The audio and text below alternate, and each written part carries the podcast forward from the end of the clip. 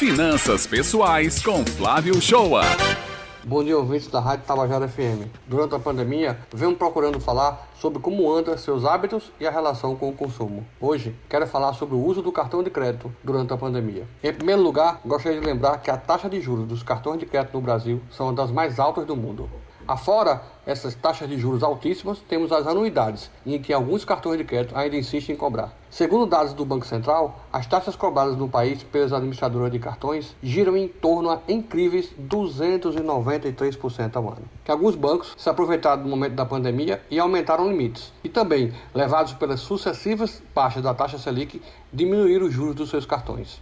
Mas já coloco uma observação de que existe no mercado brasileiro dezenas de cartões de crédito sem anuidade, inclusive emitidos pelos maiores bancos, que até pouco tempo atrás não possuíam em seus portfólios cartões sem cobrança de anuidade. E o perigo do possível descontrole sobre as compras via cartão de crédito na pandemia se deve ao fato de estarmos em sua maioria em casa, em parte do tempo desocupados, gerando em alguns aquela ansiedade que, somada às facilidades das compras via delivery e internet, turbinam os gastos e a fatura do cartão no final do mês. Eu repetirei a principal pergunta que venho fazendo por aqui quando decidimos comprar algo: é desejo ou necessidade?